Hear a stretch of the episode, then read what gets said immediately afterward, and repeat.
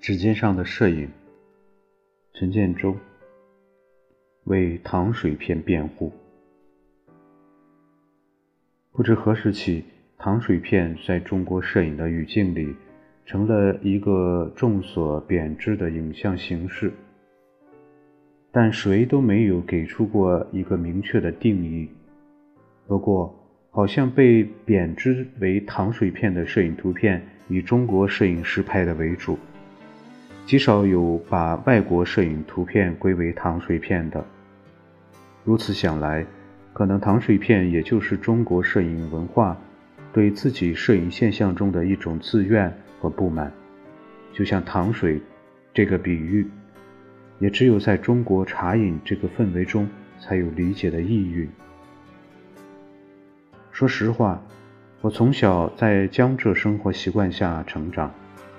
几乎没有用过“糖水”这个词来指代任何加过糖的水饮品，而在北方的多次旅行中，好像也没有被招待过糖水，哪怕是在正式和非正式的宴请上。在新加坡时，常常可以在餐饮中心点一杯现榨的甘蔗水，但没有人称其为糖水。到了美国以后，才在不同的中餐馆用餐后看到端上来的小碗糖壶，并被提醒到这是送的糖水。美国中餐馆的文化起自于早年被驱赶的华人劳工无法谋生而唯一的生存之道。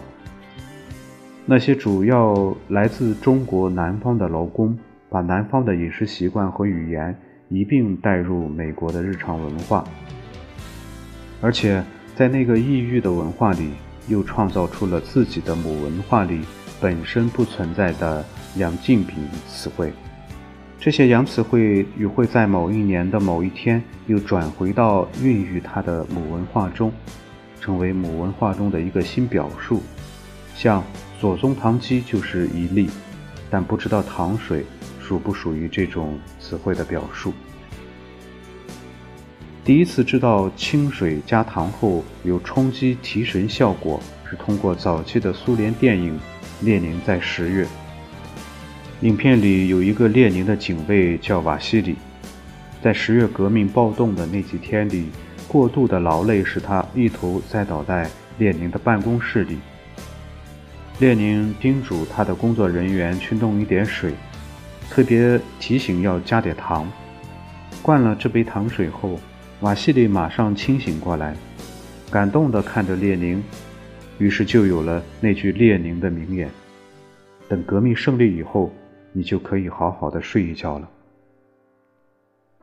其实，在我喝过的糖水中，好像除了有一两次因为自己实在嘴巴里没有味道，而又没有东西调味的时候冲过一点加了糖的水。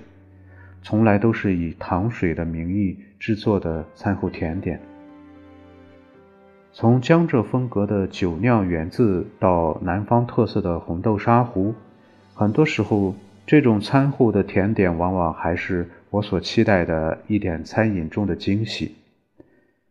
因为有特色的餐馆中会也会奉上富有特色的糖水，就好像西洋餐后的甜品那样。是餐点中另一道风景。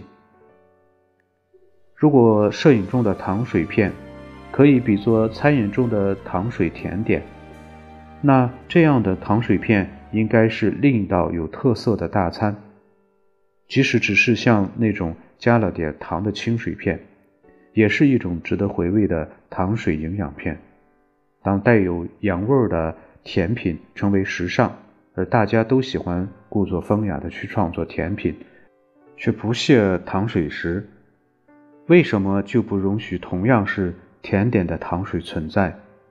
重要的不只是让糖水存在，而是应该去理解糖水存在的氛围和探索不同糖水风格的创新。